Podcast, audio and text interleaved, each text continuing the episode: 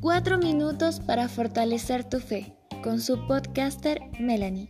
Puedes encontrarnos en todas nuestras redes sociales como Huella Católica.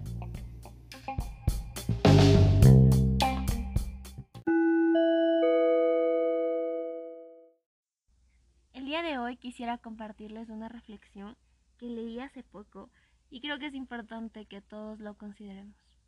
Cuando amas de más, todo es cuestión de equilibrio. Siempre lo escuché, pero no fue hasta que me enamoré que lo entendí. Dicen que siempre hay uno que ama más. Cuando estás en una relación y esperas que no sea así, que ambos amen igual y que todo tenga un equilibrio entre comillas perfecto, o por lo menos eso es lo que nos hacen creer que debe pasar. Lo cierto es que sí, siempre hay alguien que ama más. No obstante, cuando la medida del amor que se da y se recibe es desproporcionada, genera problemas en la pareja o convierte a la relación en tóxica. Hay que saber amar con los ojos abiertos, evitando crear ilusiones de quién y qué está enfrente de nosotros. Amar no es sinónimo de contabilidad, de llevar un balance de pérdidas y ganancias, pero sí hay que saber mantener un equilibrio entre quienes forman parte de la relación y lo que se aporta a esta. Estoy convencida que al amar no se pierde la esencia como individuo ni la independencia, sino que se busca caminar hacia un horizonte común, creciendo juntos y manteniéndonos únicos a la par. Es fácil identificar cuando una persona da mucho más en una relación que la otra.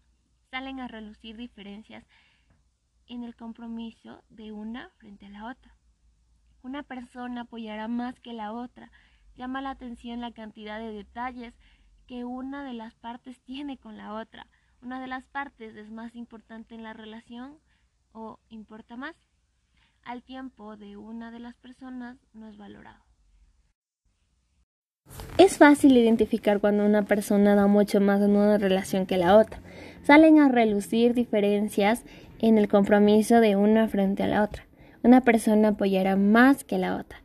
Llama la atención la cantidad de detalles que una de las partes tiene con la otra. Una de las personas es más importante en la relación o importa más.